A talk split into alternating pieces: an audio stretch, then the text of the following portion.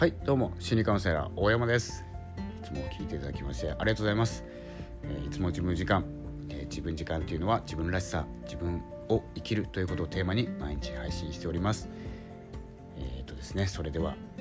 HSP のですね音声配信ということで、え2月は始まっております。よろしくお願いいたします。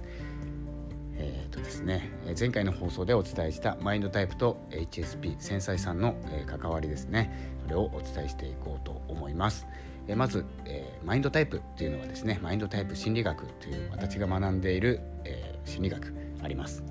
それの、え4つのタイプ潜在意識の4つのタイプというもので私たちの心はマインドはできていますということをお伝えしている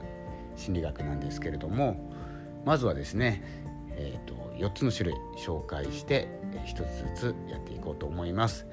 えまずは夕方勇気の夕方、えー、勇気の夕と書いて夕方。あとは、えー、あとはというかですねあと3つです、えー、高型考える方と書いて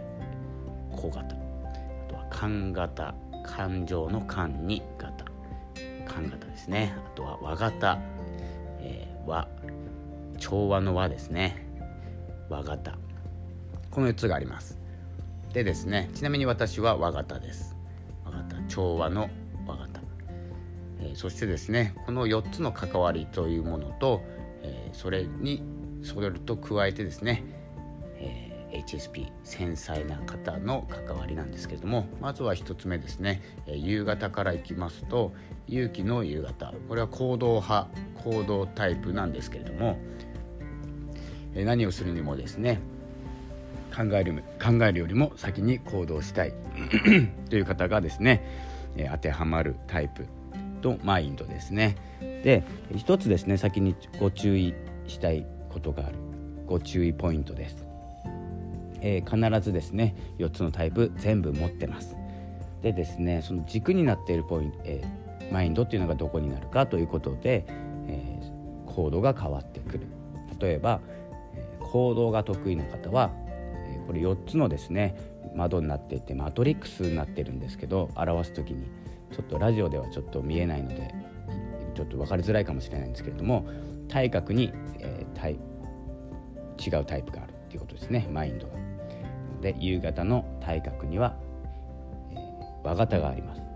で高型の体格には寒型がありますということで体格のものは、えー、苦手と、えー、言われています。なので私は和型なので行動が苦手なんですででもですね行動しないかって言ったら行動するんですでもですねその前に、えー、高型を経由して夕方に行かないといけないということで順序的には、えー、調和の軸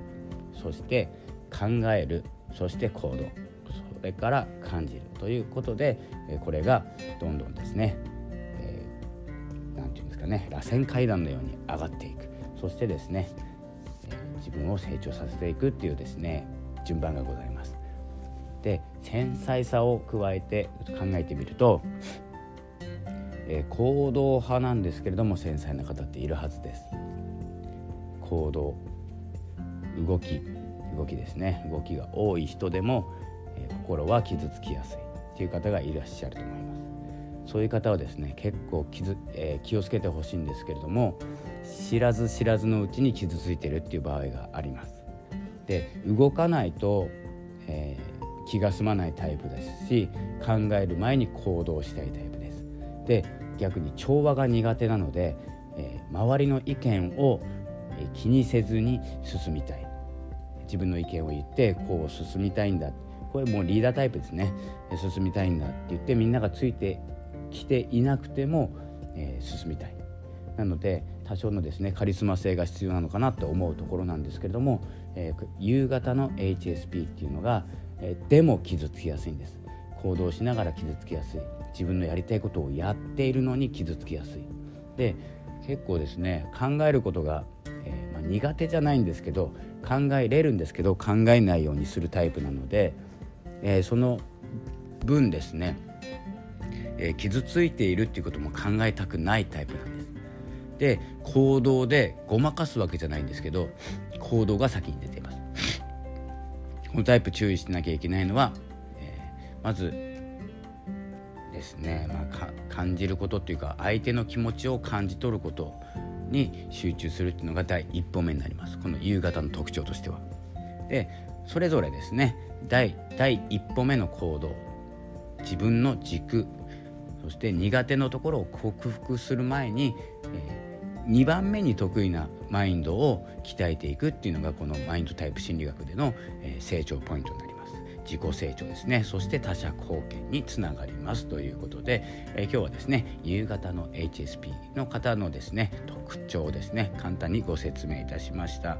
えー、次回ですね次回というかですね HSP についての、え、記事を今作成してますので、えー、全てまとまったものをそのうちですね、え、発表いたします。ぜひ読んでくださいということで、えー、この辺で失礼したいと思います、えー、次は高型の HSP についてお伝えしようと思います。よければ聞いてください。ありがとうございました。さようなら。